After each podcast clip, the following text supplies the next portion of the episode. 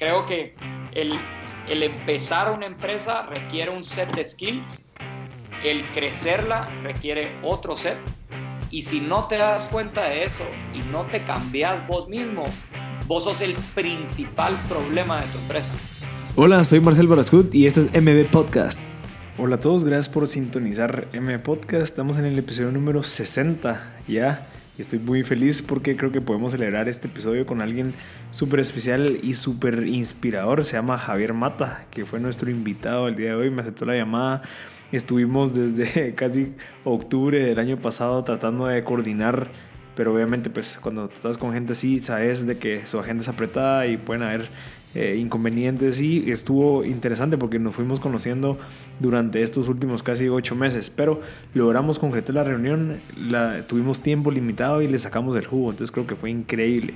Eh, les cuento que Javier Mata es un emprendedor nato tiene una mentalidad de innovación él realmente busca retos y busca todos los días de, de maneras de salir de su zona de confort, como nos estaba contando en un ejemplo súper que yo me mataba de la risa, que es el, él busca tener 150 rechazos anuales y los lleva, en un, los, lleva contando, eso es decir, casi tres semanales. Y van a escuchar un ejemplo donde él se para en un restaurante y hace una cosa que casi nadie hubiera hecho con tal de recibir ese rechazo, pero lo que conlleva eso es un mundo de oportunidades y de contactos. Entonces, eso, eso lo vamos a escuchar un poquito.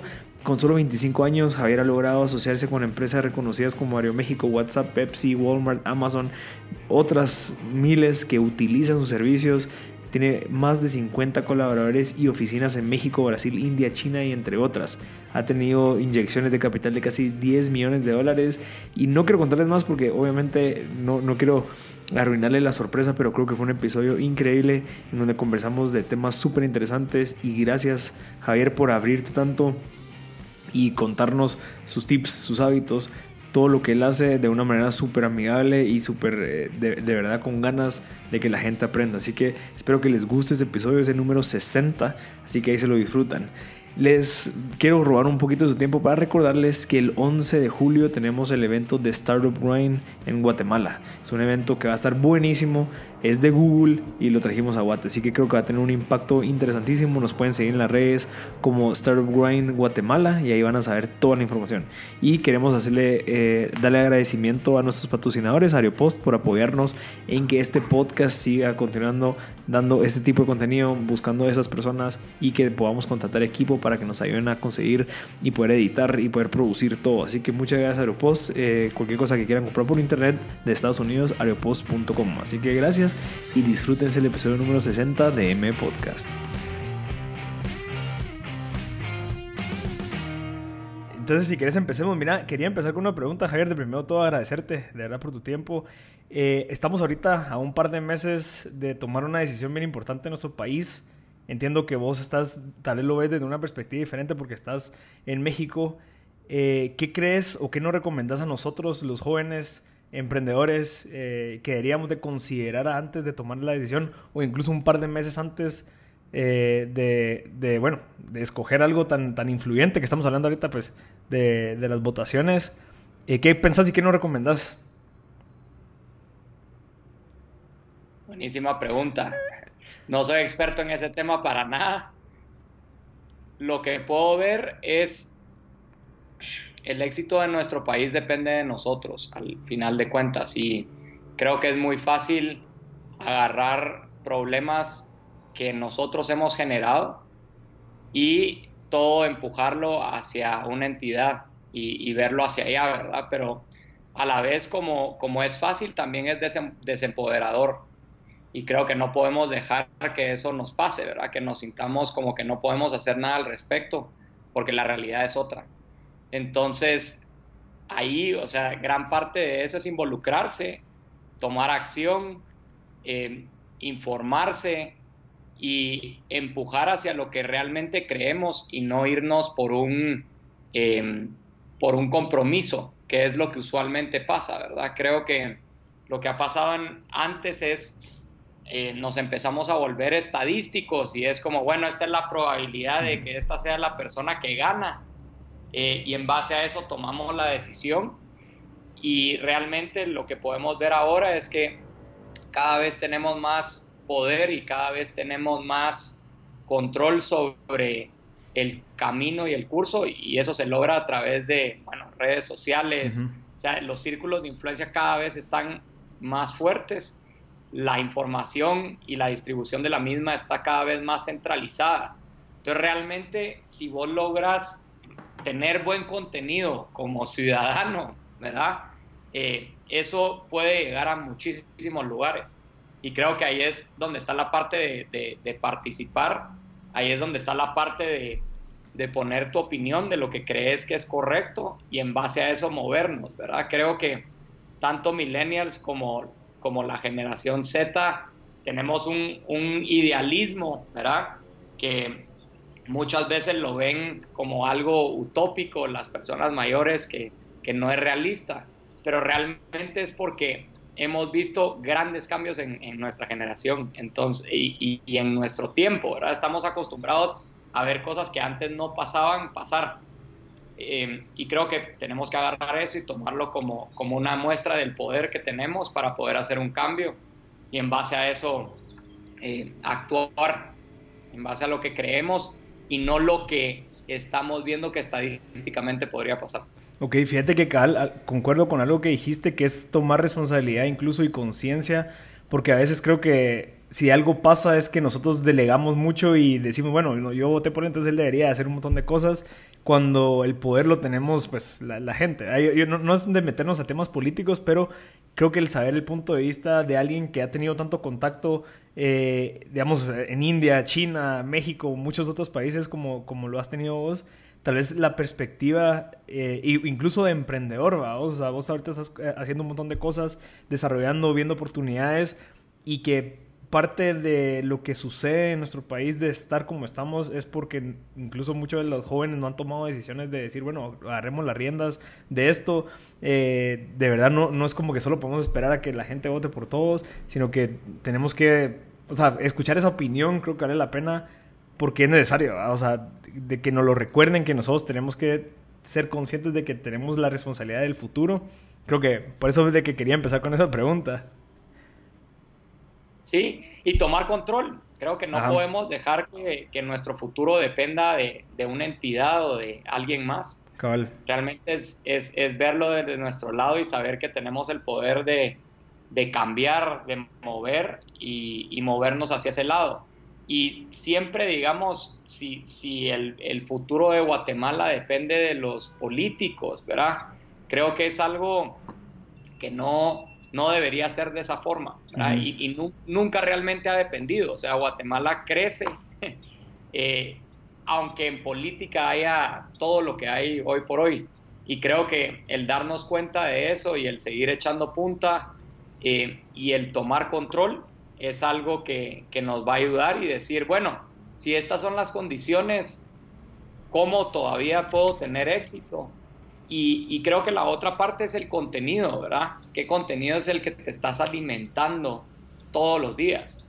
Porque si ese contenido es malas noticias, eh, no se puede, las conversaciones que tenés en tu mesa es crítica sin acción, pues lo único que te estás haciendo es cortando los, los brazos, las manos, y cualquier capacidad que tu mente tendría de creer que puede hacer algo.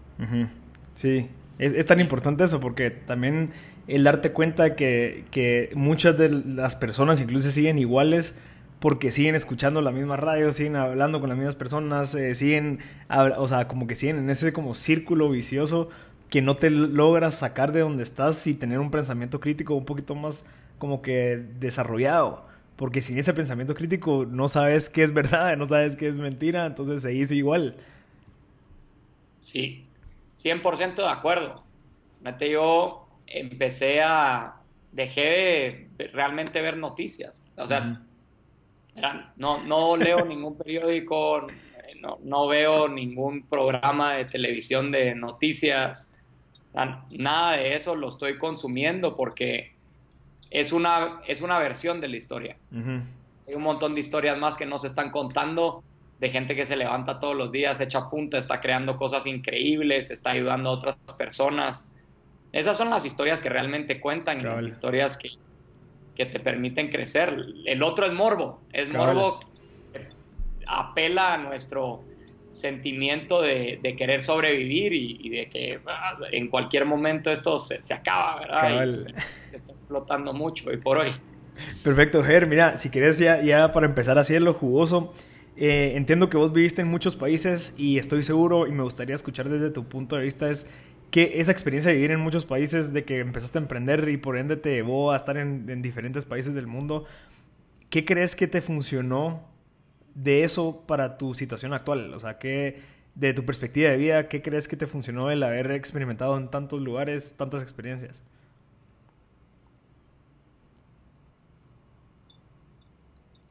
El beginner's mind constante.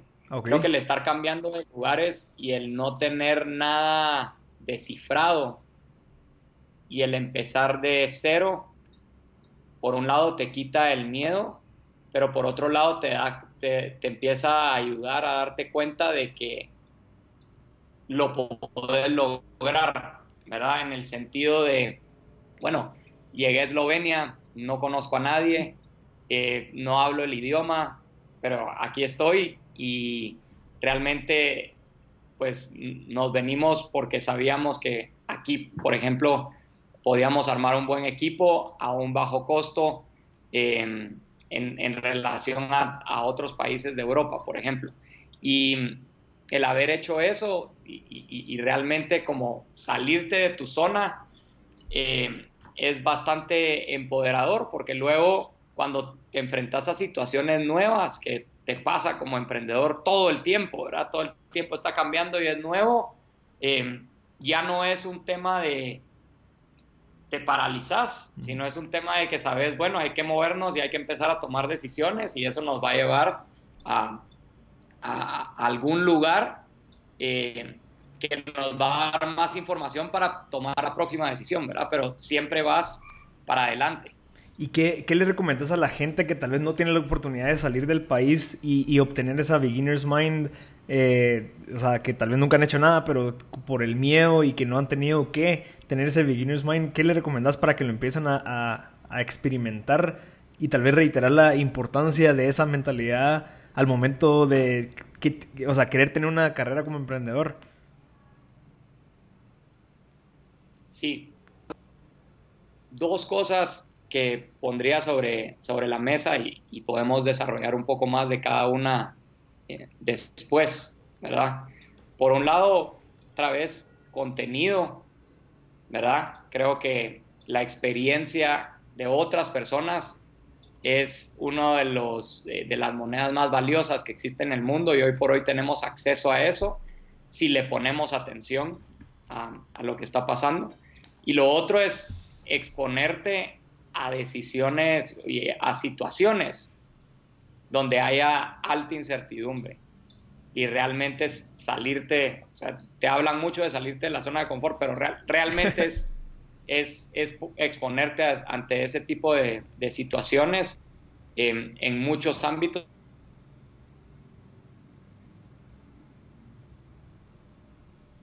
Que te, que te decía al, al principio, hablando un poco de, de cómo, de podrás aprovechar el contenido que hay online. Se, cortó un ratito, se cortó un ratito después de, el exponerte y ahí se quedó trabado. O sea que puedes repetir un poquito, creo que es el punto número uno. Sí. Exponerte a, contenido. Ajá. Exponerte a contenido que de, de, experiencias de personas que ya han pasado por esto. Ok. Entonces creo que hoy por hoy una de las grandes ventajas que tenés es que puedes aprender de la experiencia de otras personas que ya han pasado por eso y que te va a abrir la mente. Léase libros, podcasts, ¿verdad? Eso me parece que lo que estás haciendo está increíble porque realmente humaniza muchísimo estas experiencias. Y la experiencia, al final de cuentas, es una de las monedas más costosas porque la única forma de agarrar experiencia es a través del tiempo. Entonces, toma muchísimo tiempo hacer todas las cagadas por las que vas a pasar y te puede salir más caro que, la plata, ¿verdad? Ahora, si vos logras prestar atención a otras personas que ya lo han hecho y exponerte ante ese tipo de contenido, te puede dar te puede permitir, aunque no salgas del país, ponerte en situaciones que, que aprendes de lo que otras personas han, han logrado. Okay. Entonces, eh, hay cosas como, bueno, digamos, podcasts, libros, pero también tenés LinkedIn de decir, esta es la industria en la que a mí me gustaría estar o esta persona, yo admiro lo que, lo que ha logrado, le voy a mandar un mensaje, ¿verdad? Con, un, con un, una petición muy específica de algo que estoy trabajando y necesito que me ayuden estos tres puntos y le voy a pedir 15 minutos o 10 minutos o 5 minutos de una llamada. Y desde donde estés puedes tener acceso a eso y eso te va a permitir agarrar la experiencia de otras personas que ya han pasado y empezarlo a absorber y decir, bueno, tal vez desde mi punto de vista o desde mi macro, desde mi perspectiva, esto no era lo que creía, pero voy a confiar porque estoy viendo los resultados que, logró esta persona y probar lo que me está diciendo. Y si no funciona, pues no funcionó. Pero eso te puede ayudar a acelerar el, desarrollo que vas teniendo porque te va abriendo el camino hacia el lugar a donde quieres ir.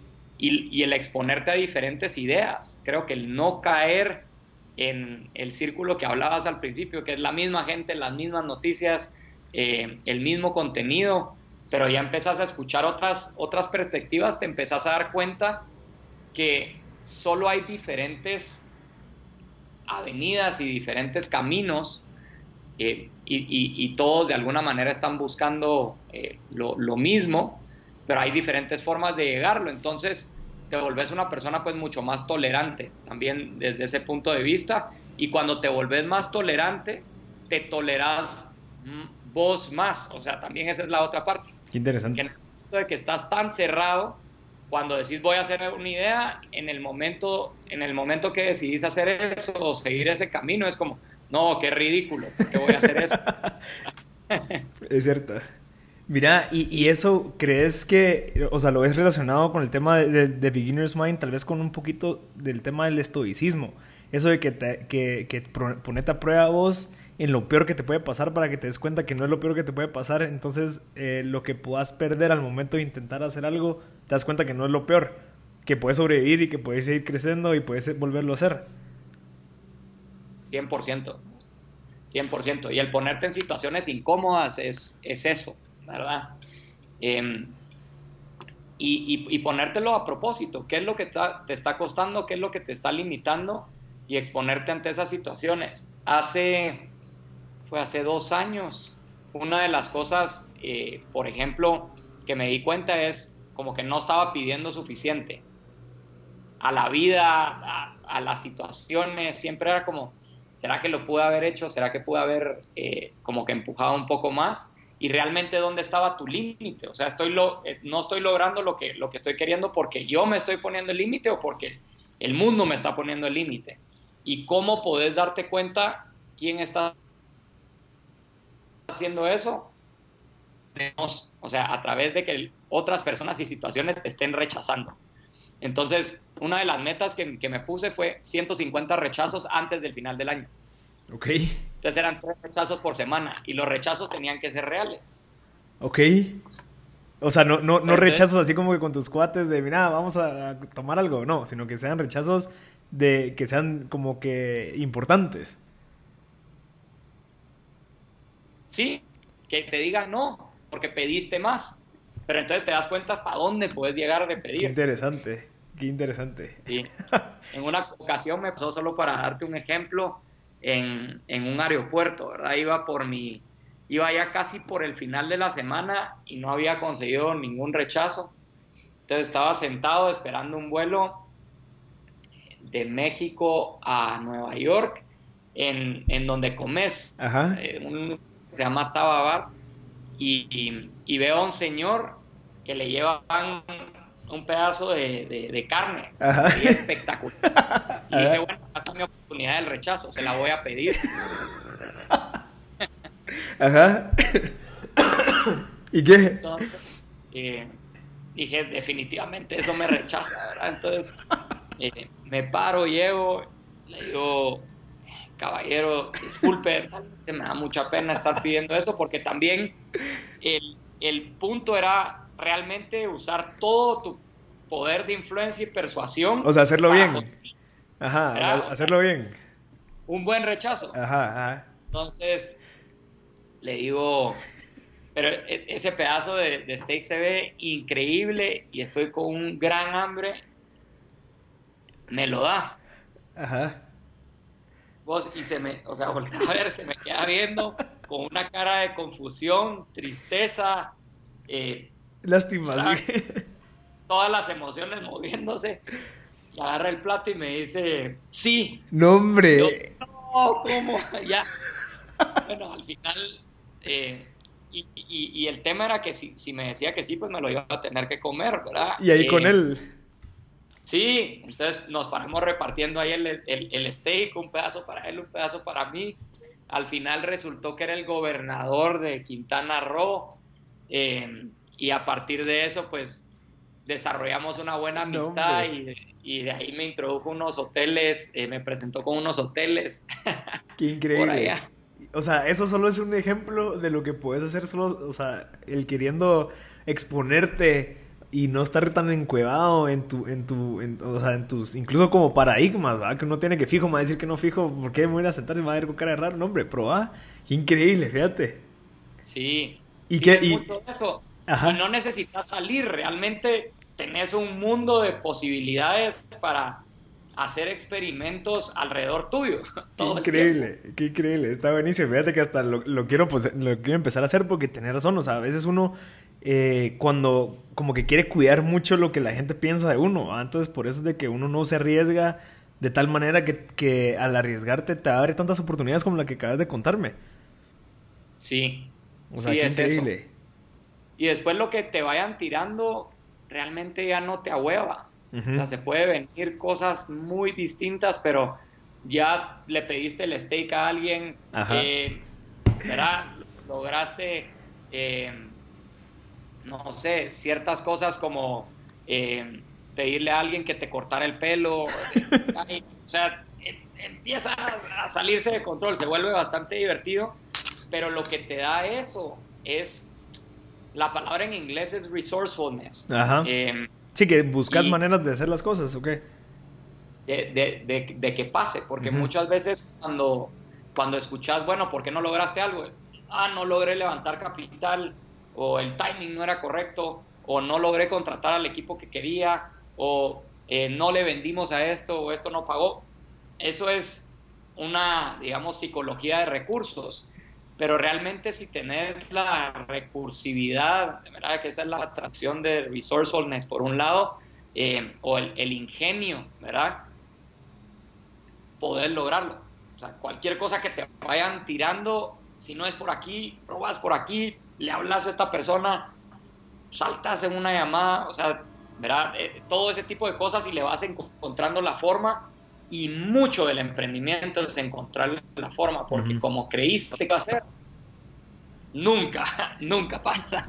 Mira, Javier, ¿y cómo, o sea, entiendo que vos llevas bastante tiempo emprendiendo, llevas desde los 19, si no estoy mal. Sí. Ok, e, esta chispa, digamos, esta gana de emprender, ¿de dónde surge? O sea, eh, surge a base de algún familiar, surge a base de alguna influencia externa, algún video que te cambió la vida en un, en un, en un momento. ¿Dónde surge y por qué decidiste confiar que eso era tu camino y empezaste a echar punta desde los 19? Sí, buenísima pregunta. Dos cosas. Creo que por un lado el haber crecido en Watt y el, el darte cuenta, digamos, creo que los problemas no son problemas, los problemas son bendiciones y por más que estén pasando cosas muy malas, al final siempre hay un aprendizaje detrás de eso. Entonces, el haber crecido en Guatemala, si bien te presenta un, paradigma de, Hay un montón de problemas, ¿verdad? Porque eso es lo que el contenido te está dando todo el tiempo.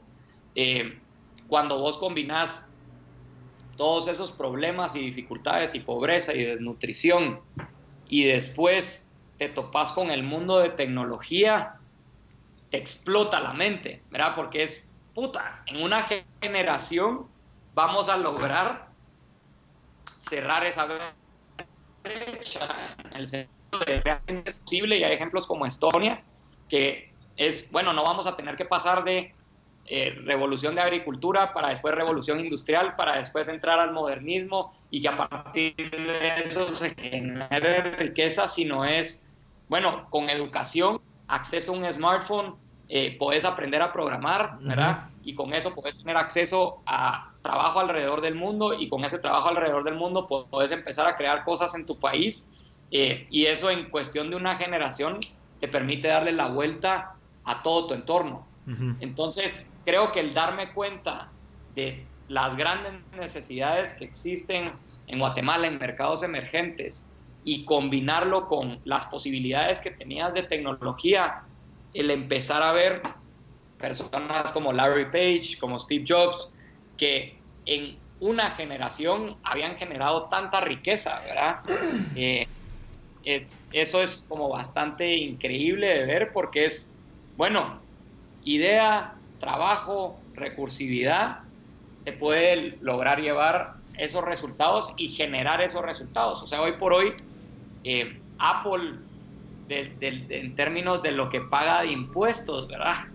Eh, representa un gran porcentaje para el estado de, California, es el, de los que más paga y, y, mantiene gran parte de ese estado y eso se generó a partir de, de ideas y, emprendimiento. Entonces, el, poder darte cuenta cómo, cómo, había, cómo se había movido el, poder cuando me di cuenta de eso eh, y que realmente si, si, estabas dispuesto a trabajar y tenías eh, una idea, la podías llevar, la podías ejecutar y, y lograr generar algo que fuera positivo y, que generara riqueza para otras personas y abundancia para otras personas. Ok, ese es el, ese es el número uno, el haber nacido en Guate, que tenemos tanta bendición, digamos, a tantos problemas que se pueden resolver con la tecnología. Y la segunda. Y la segunda es darte cuenta que con la tecnología se puede ah, resolver. O sea, el es conocer las historias de, personas que habían logrado generar riqueza en, muy poco tiempo y, y cómo pues con una computadora a la mano se puede hacer, ¿verdad?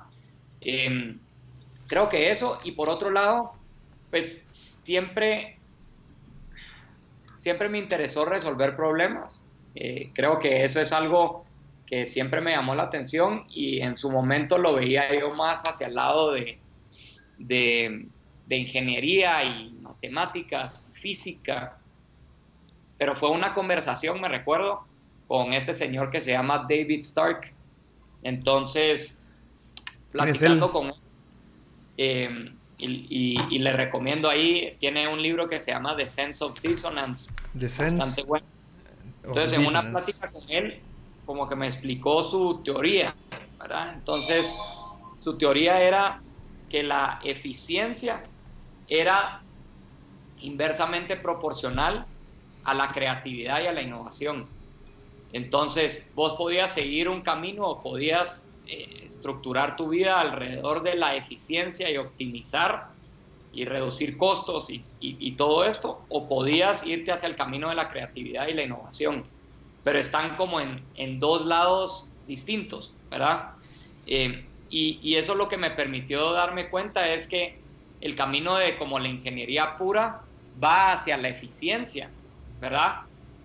Pero si vos querés tener la parte de innovación, lo que te va a dar eso son ideas diversas y lo que te va a dar, eso es exponerte a experiencias distintas eh, y realmente probar aunque no te, aunque no te salga. Entonces en ese momento le hice un giro y me empecé a meter a temas más extraños que no tenían que ver con un camino tan predeterminado. Ok. O sea, un camino predeterminado podría ser como resolver la educación. O sea, ese es el problema. resolver la educación o como decir, bueno, eh, voy a estudiar ingeniería, voy a aprender esto, eh, voy a agarrar este tipo de, trabajo y a partir de ese conocimiento voy a pasar, verá, como que verlo de una forma lineal, el, el camino hacia tu vida y a decir como, bueno, tengo todo este descifrado versus un camino más hacia la innovación de decir, sé que esto es un área de interés, no sé cómo voy a llegar, el cómo no me importa, sé lo que quiero lograr y vamos para adelante con eso y te vas exponiendo a diferentes personas, a diferentes ideas que al final te permiten agarrar puntos para conectar de mejor forma eh, formas de hacer las cosas de, manera innovadora. Y digamos, ¿qué, en ese momento, ¿qué era lo que vos te guiaba? O sea, obviamente eh, sí, tenías ganas de, de, emprender, tenías toda esta energía, pero ¿qué era lo que te motiva a vos el levantarte todos los días desde los 19, arriesgarte, no seguir el camino normal? Eh, porque obviamente, o sea, teníamos oportunidades, pero decir, no, o sea, prefiero seguir este camino que nadie ha caminado, eh, innovando, aprendiendo. ¿Para qué? O sea, ¿cuál era tu propósito final? ¿O cuál es tu propósito final? Sí.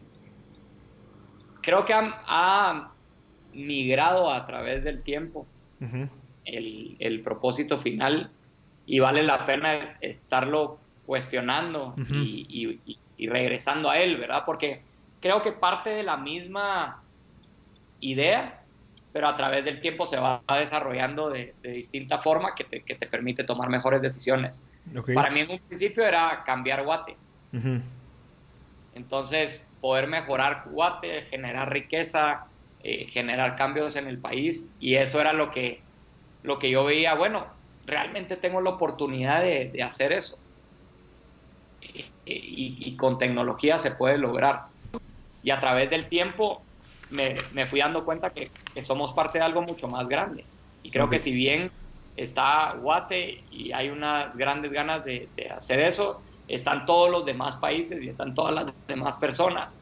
Eh, y el poder generar impacto en la vida de, de, los demás y que tu trabajo le mejore el día a, a alguien, ese tipo de, de, motivación es increíble. O sea, es, es un es un rocket fuel que lo podés traer a una cosa más inmediata, porque creo que también el tema no es, bueno, en 20 años, cuando haya pasado todo esto, voy a poder eh, haber cumplido mi misión, sino es algo que logras todos los, días y empieza con tu equipo, empieza con las personas que te rodean, eh, empieza en cosas pequeñas que al final se terminan volviendo grandes, ¿verdad? en, en, ese lado. Entonces, la motivación viene desde ahí, es, es todos los días cómo puedo eh, generar y compartir más abundancia con las personas con las que con el máximo número de personas posible. Sí, ya con la tecnología que eso lo hace, lo hace posible. Mira, sigues entrando ya a la parte de Yalo, entiendo que vos empezaste a desarrollar esta plataforma o este servicio o este software mucho antes de que Facebook y WhatsApp y un montón de, de plataformas aperturaran ese acceso de, chatbots. Entonces vos literalmente fuiste el, no sé si uno de los primeros o el primero en desarrollar ese servicio. ¿Cómo fue esa experiencia y por qué? ¿Y cómo sabías que a eso se venía todo, pues, todo lo que viene ahorita? Eh, creo que es fácil contarlo de, del futuro para atrás, todos los puntos, pero creo que la realidad fue mucho más turbulenta de lo que... ¿Qué fue lo que pasó? De lo que puedo contar aquí. Pues al, principio todo partía de cómo, cómo podíamos lograr que las personas consiguieran lo que querían de las empresas de una manera más simple. Y empezamos con un catálogo de productos de, de, tiendas cercanas y a partir de eso fue donde surgió la idea. Pero lo que nos dimos cuenta era que el, conseguir el inventario de esas empresas era tan difícil, o sea, los sistemas estaban tan rotos que lo que empezamos a hacer fue poner burbujas de chat que te permitían hablar directamente con la empresa. Y cuando pusimos eso, el uso explotó en términos de esa burbujita de chat era mucho más utilizado que todo lo demás que habíamos construido. Entonces empezamos a ver un paradigma de interacción en términos de hablar y preguntar y la otra persona responder que llevaba a más cierres de ventas. Entonces ese fue como uno de los, de los insights que tomamos y dijimos, ok, el chatear con empresas tiene muchísimo valor y cómo, cómo si en un futuro, ahorita que estamos hablando en WhatsApp todo el tiempo o en Facebook Messenger, esto se llegara a abrir, ¿cuál sería la herramienta que necesitarían? ¿Qué sería la infraestructura? ¿Qué sería la tecnología que estas empresas necesitarían para poder dar una súper buena experiencia? Y en base a eso, pues lo empezamos a construir en diferentes iteraciones, ¿verdad? En, un principio hicimos un asistente virtual solo para atender, porque no, WhatsApp no estaba abierto, lo hackeamos, eh, pusimos un asistente encima de eso y te conseguíamos lo que quisieras en un sistema más como de concierge, Y podías preguntar y podías pedir lo que quisieras, pero eso nos permitió ver qué cosas sí se podían automatizar, qué cosas no, qué era lo que ibas a necesitar en términos de tecnología y en base a eso empezarlo a construir. Mira, ¿y, cómo fue que, o sea, yo entiendo que, se fueron a vivir a México por la idea del mercado. O sea, creo que el mercado de México es mucho más amplio que el de Guatemala. Eh, o eso, o, fue por otra razón por la cual están en México eh, como que las sedes principales de Yalo. Sí, es por el tamaño del mercado. Creo que si vos ves los negocios de Internet, y por eso es que China ahorita está sacando más unicornios que Estados Unidos, por ejemplo. Okay. No es que se trate de un tema de unicornio, no unicornio, pero si vos estás viendo el negocio de Internet, se trata de ganar poco de muchísimas personas. Y entre más acceso a muchas personas tengas, pues más exitoso tu negocio puede ser, porque el esfuerzo es el mismo. O sea, crear esa aplicación te va a tomar el mismo tiempo eh, armar esa plataforma te va a tomar el mismo tiempo y dependiendo a qué mercado le apuntes, el resultado va a ser tremendamente distinto porque se lo vas a poder vender a muchas personas o a pocas personas. Ok. Y digamos, ahorita pues ya, o sea, la trayectoria fue haber pasado una startup a ser una multinacional. Ya tenés oficinas en, en India, tenés en China. ¿Cómo ha sido esa trayectoria de pasar de ser el CEO de una startup a pasar a ser el CEO de ya una multinacional donde ya, estamos hablando de que cuatro o cinco diferentes idiomas? ¿Cómo te ha ido con esa experiencia y qué retos has tenido? Es un reto constante. Pensarías que, digamos, a medida que la, empresa va creciendo, los problemas se hacen más pequeños eh, o, ya no hay ese, esos eh, incertidumbre. esos challenges. Y, realmente solo cambian de, de, tipo y de tamaño. Y creo que pues estás mejor preparado para llevarlos, pero en ese momento se sienten de, de, la misma forma.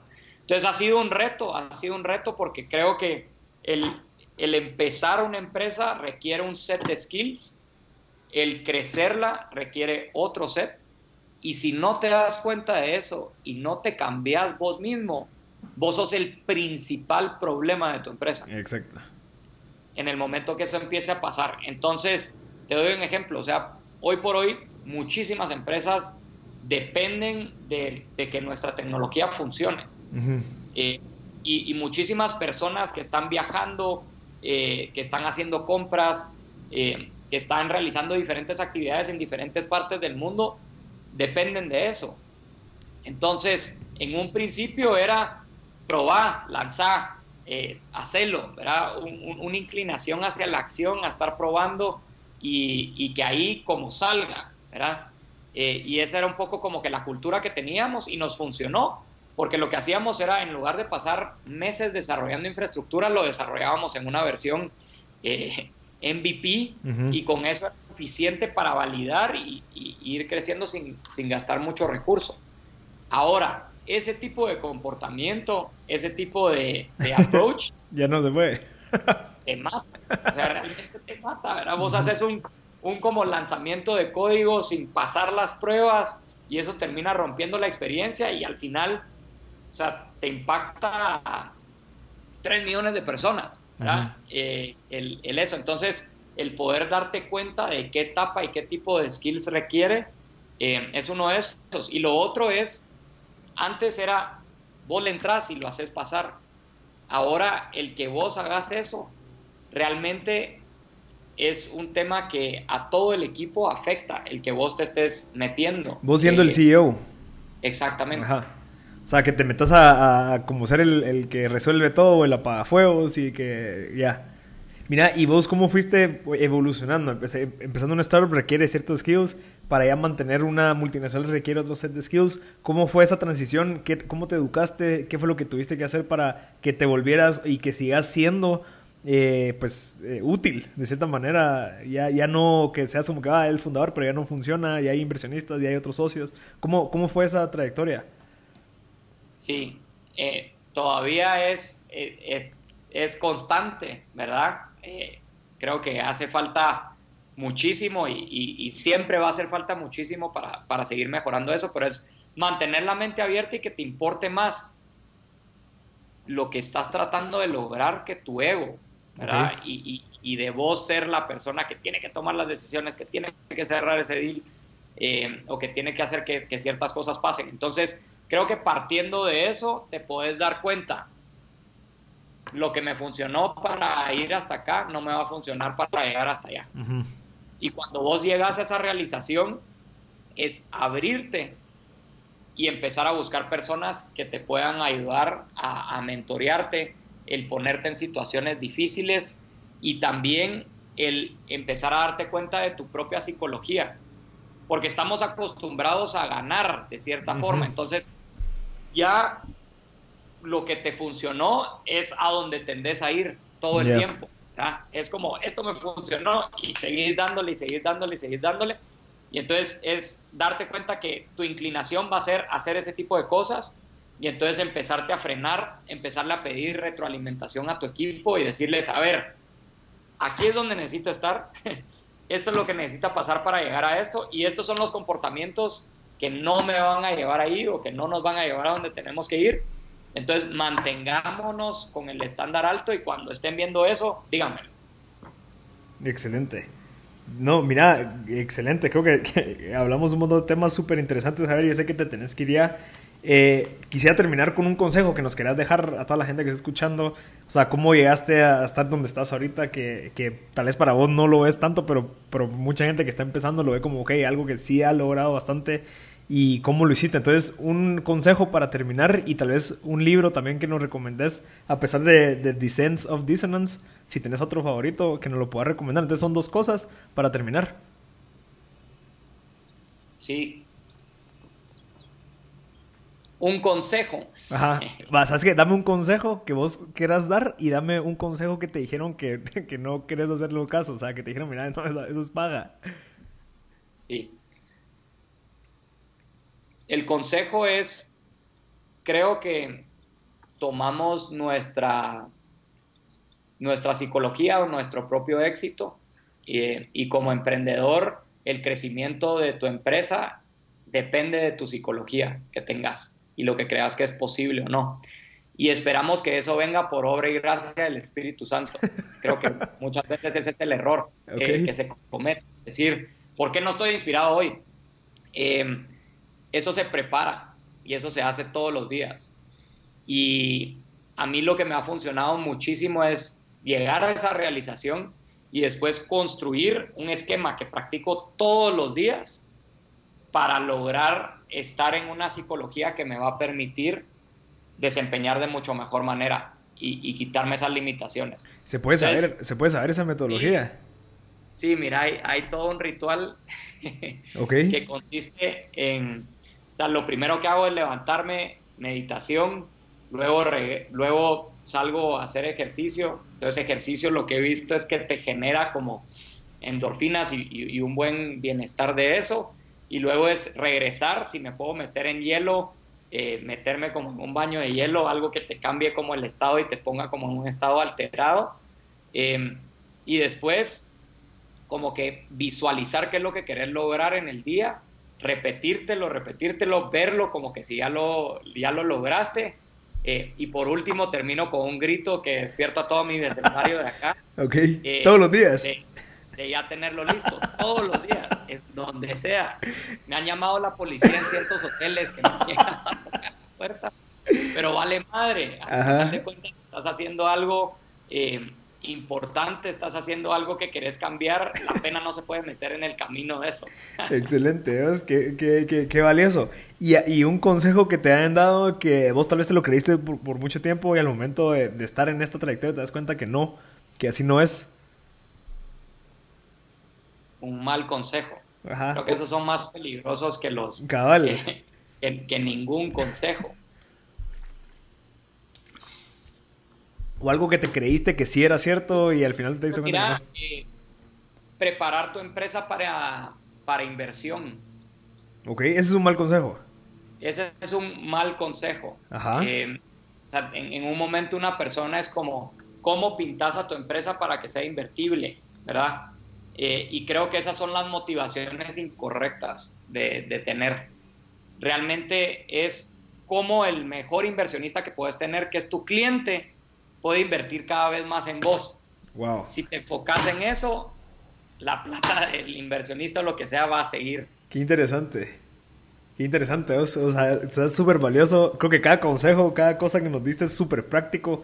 Eh, super, o sea, cualquiera lo puede aplicar ahorita, pues, o sea, empezar a desarrollar ese tipo de rutinas, ese tipo de, de retos de las 150 eh, rechazos al año. Creo que es súper valioso porque al final lo que te crea es como ese callo que, que al final cuando tengas ese callo y estés emprendiendo te das cuenta que nada es imposible. O sea, que puede hacer un montón de cosas que tal vez antes eh, no te lo creías. Entonces, Javier, bueno, tal vez solo el libro. No sé si tenés algún libro que te haya cambiado la vida que nos lo quieras recomendar. Wow, muchísimos, muchísimos. De acá. Uno que podría ser útil para darte cuenta. Mm, es un libro pequeño, fácil de leer, que se llama Daily, Daily Rituals. Daily Rituals. Entonces, el, el, libro es muy sencillo de leer, pero te cuenta los rituales de todas las personas que han logrado grandes cosas en el mundo. Uh -huh. Y entonces empezás a detectar patrones. Uh -huh. De todos tenían cierta rutina.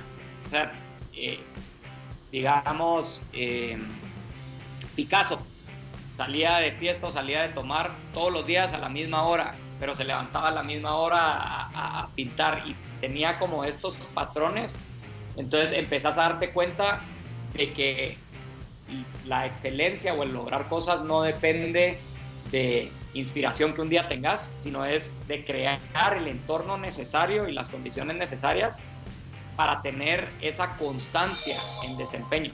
Porque yeah. creo que muchas veces lo que pasa es agarras toda la energía, le metes por un mes y ahí es como ya se acabó. Uh -huh. Y el mantenerlo constantemente es lo que te va a lograr porque el camino es largo. Qué interesante. Fíjate que hay un psicólogo que se llama James Patterson que dice que lo primero que le pregunta James Peterson, perdón, lo primero que le pregunta a sus pacientes es a qué hora se despiertan. Sin dado caso, eh, uno dice sí, un día a las 8, otro a las 10, otro a las 6, y ya solo con eso ya sabe que hay un problema. O sea, hay un problema que no tiene una rutina diaria, ya sea entre semana o al menos los fines de semana, pero creo que es súper importante. Entonces, muchas gracias, Javier. Mira, yo creo que ya estamos en tiempo, te tienes que ir. Te lo agradezco, de verdad, y te felicito por lo que estás logrando. Creo que es un chapín más que estás echando punta, demostrándonos que sí se puede eh, de verdad estás creciendo bastante. Tener influencia en México, en China, India. Me decís, mira, te estoy regresando a India, me voy para China. Increíble. Solo cuando estábamos platicando para coordinar esto, me inspiraste un montón y que sí se puede. Entonces te lo agradezco bastante y de verdad muy valioso lo que nos acabas de compartir. Y espero, de verdad, que en unos seis meses podamos pues, retomar eh, la plática y ver eh, y actualizándonos a ver cómo vas. 100% Marcel, gracias por el tiempo y te felicito también lo que estás haciendo y el contar estas historias y el tirarte al agua para armar un podcast. Creo que es algo que era muy necesario de hacer y realmente está increíble lo que estás haciendo y bastante inspirador. Entonces, enhorabuena por eso y, y espero que podamos seguir la conversación más adelante y que nos sigas inspirando a todos los que escuchamos tu podcast con, con las historias que estás sacando. Buena onda, Javier. Te deseo todo lo mejor y éxitos. Un abrazo. Gracias, adiós.